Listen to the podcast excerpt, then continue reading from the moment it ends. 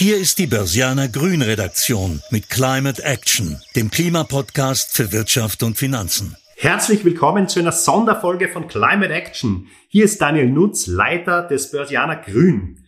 Wir befassen uns heute mit dem Börsianer Grün ESG Fund Award. Und dabei stellten wir gemanagte Investmentsfonds im Dachraum auf die Probe und wollten wissen, welche Produkte in Sachen Nachhaltigkeit, aber auch in der Performance herausragend sind. Und bei mir sitzt Tamar Kolar, der Geschäftsführer des Fintechs ESG Plus und seines Zeichens ein Pionier in der Bewertung von ESG Investments. Und der Börsianer Grün hat gemeinsam mit ESG Plus beim ESG Fund Award gemanagte Fonds einer Prüfung unterzogen. Ja, Amand, warum ist eine Orientierung denn überhaupt so wichtig?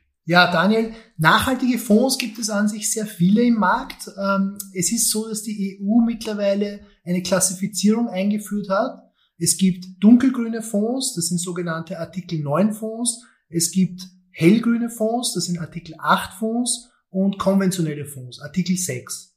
Jede Fondsgesellschaft ist jetzt dazu angehalten, ihre Fonds in eine der drei Kategorien einzuordnen.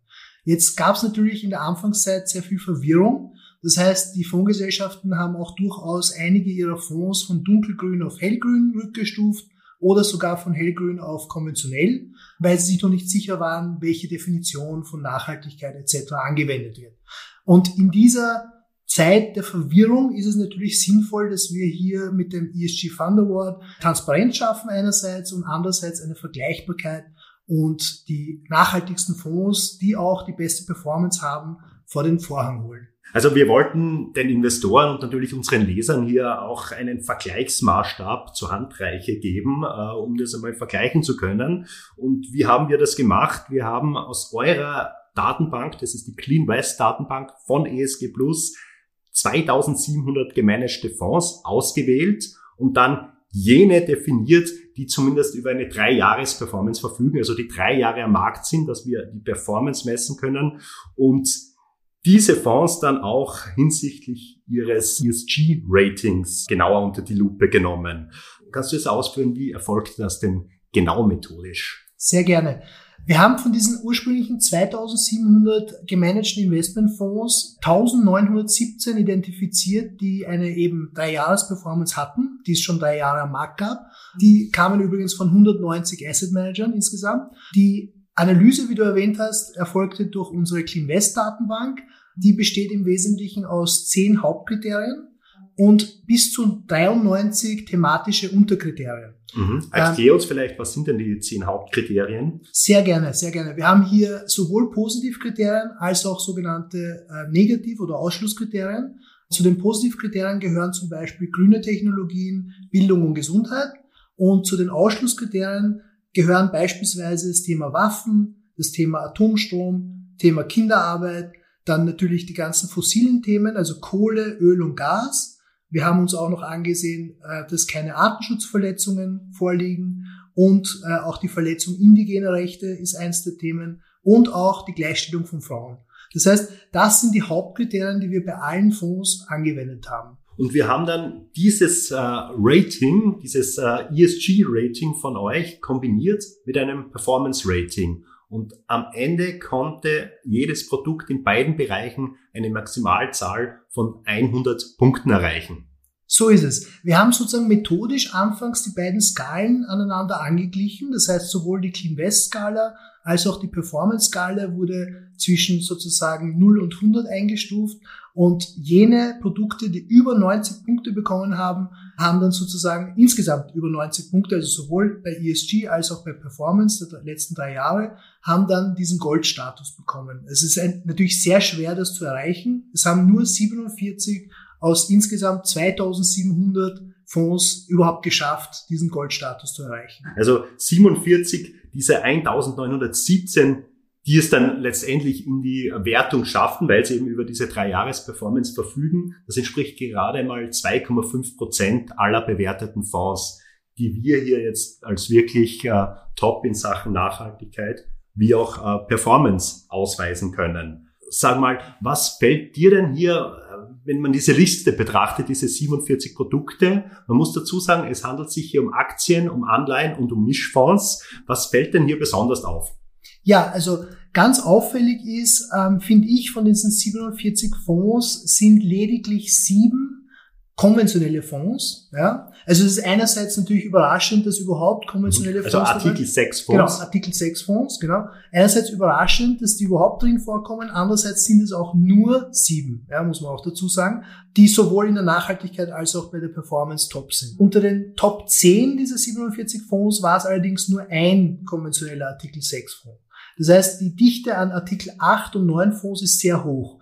Recht überraschend finde ich, dass der allererste, also der Fonds mit der Bestplatzierung, der hat sowohl bei Nachhaltigkeit 100 als auch bei Performance 100 und somit insgesamt 100 in diesem Börsianer ESG Rating. Mhm. Ähm, Wir dürfen jetzt auch verraten, welches ist. Ja, vielleicht. okay, gerne. Das ist der Green Benefit Global Impact Fund und der ist sogar ein Artikel 8 Fonds, also ein hellgrüner Fonds. Ja? ja. Sollten Sie äh, vielleicht äh, sich nochmal überlegen, ob Sie nicht doch eine Aufstufung, oder wie auch immer man das sagt, zu Artikel 9 in Erwägung ziehen? Ich habe die Fondsmanager befragt und die Antwort auf diese Frage war, dass es hier an der Datenqualität mangelt, dass man sich das sozusagen nicht zutraut. Das ist jetzt meine Interpretation, ja. Also da, dazu möchte ich nur sagen, das ist oft bei den äh, grünen Pionieren in der ESG-Fondswelt äh, so, dass die sich ähm, zu klein machen, so wie es manchmal Greenwashing-Fälle gibt von äh, Leuten, die sich als Artikel 8 bezeichnen sozusagen äh, und eigentlich vielleicht Artikel 8 oder Artikel 6 sein sollten. So sind oft die, die Top-Performer sind in der ESG-Welt, viel zu, ich sage mal, bescheiden. Ja, in dem Fall dürfte ein solcher Fall vorliegen. Mhm.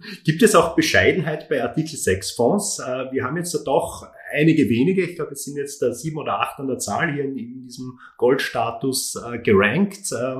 Die hier womöglich durchaus äh, ESG-Kriterien erfüllen würden oder, oder liegt an anderen Zufälligkeiten, ja. dass die in, diesen, in dieses Ranking kamen? Also ich würde sagen, erstens einmal, ich würde diese Artikel 6 Fonds, die hier in dem Top-Ranking sind, auf jeden Fall ermutigen, sich auch äh, öffentlich zu ESG zu bekennen und das vielleicht in Erwägung ziehen, dass sie Artikel 8 oder 9 werden. Ich glaube, einige von denen werden überrascht sein, überhaupt in dieser Liste ähm, zu erscheinen. Und man muss auch ehrlicherweise dazu sagen, diese sieben oder acht äh, Fonds mit Artikel 6, die sind ja auch, was ESG betrifft, nur zufällig da gelandet. Das heißt, sie haben nicht aktiv Nachhaltigkeit gemanagt, sondern sie sind zu dem Zeitpunkt der Untersuchung, haben sie hier sehr hohe Werte, was ESG betrifft. Das kann sich natürlich auch jederzeit ändern. Das heißt, mhm. Damit man das auch sicherstellt, dass es langfristig eine hohe ESG-Performance äh, bekommt, müssen diese Fonds sich auch aktiv dazu bekennen. Und das würde ich jetzt so quasi zum Anlass nehmen, äh, mit diesem ESG Fund Award, dass die das vielleicht auch in Erwägung ziehen, hier aktiv ins Achter oder Neuner sogar einzusteigen. Das heißt aber jetzt da andererseits auch, dass nicht äh, Artikel 8 oder 9 konforme Fonds dahin tendieren, in nachhaltige Unternehmen zu investieren, weil offensichtlich die Performance-Erwartung dort besser oder gut ist.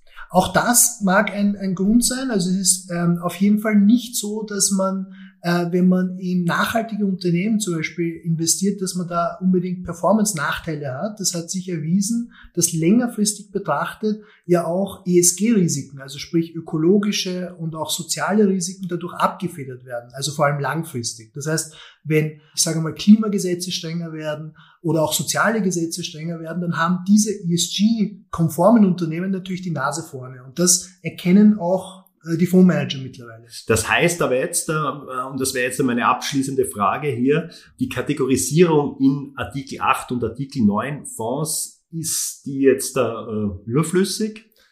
Also überflüssig würde ich nicht sagen. Ich glaube, ähm, dass, und das verstehe ich auch, dass die Fondsindustrie im Moment noch in einer Orientierungsphase sich befindet. Auch nochmal wirklich ein Grund, warum dieses Ranking absolut notwendig ist. Und in dieser Orientierungsphase betrachtet jede Fondsgesellschaft nur sich selbst. Jetzt mit solchen Rankings kann sie sich erstmals auch mit ihrer Peer Group vergleichen. Dann kann sie sagen, ah, okay, wir waren jetzt zu ambitioniert oder zu wenig ambitioniert. Und ich glaube, in den nächsten ein, zwei Jahren werden sich alle Fonds dann quasi in ihre richtige Kategorie einordnen. Und insofern macht Artikel 8 und 9 durchaus Sinn. Bei Artikel 9 ist es ja wichtig, dass man ein Nachhaltigkeitsziel verfolgt. Bei Artikel 8 reicht es, wenn man einzelne ökologische oder soziale Merkmale sozusagen managt und, und insofern diese Unterscheidung ist schon sehr wichtig und ich halte es für gut, weil es bringt insgesamt Transparenz und auch eine Übersichtlichkeit in den Markt. Also wir hoffen ja, dass wir mit unserem Ranking hier eine äh, ja, Vergleichsbarkeit, Möglichkeit geschaffen haben. Äh, danke an ESG Plus, danke an äh, Amar.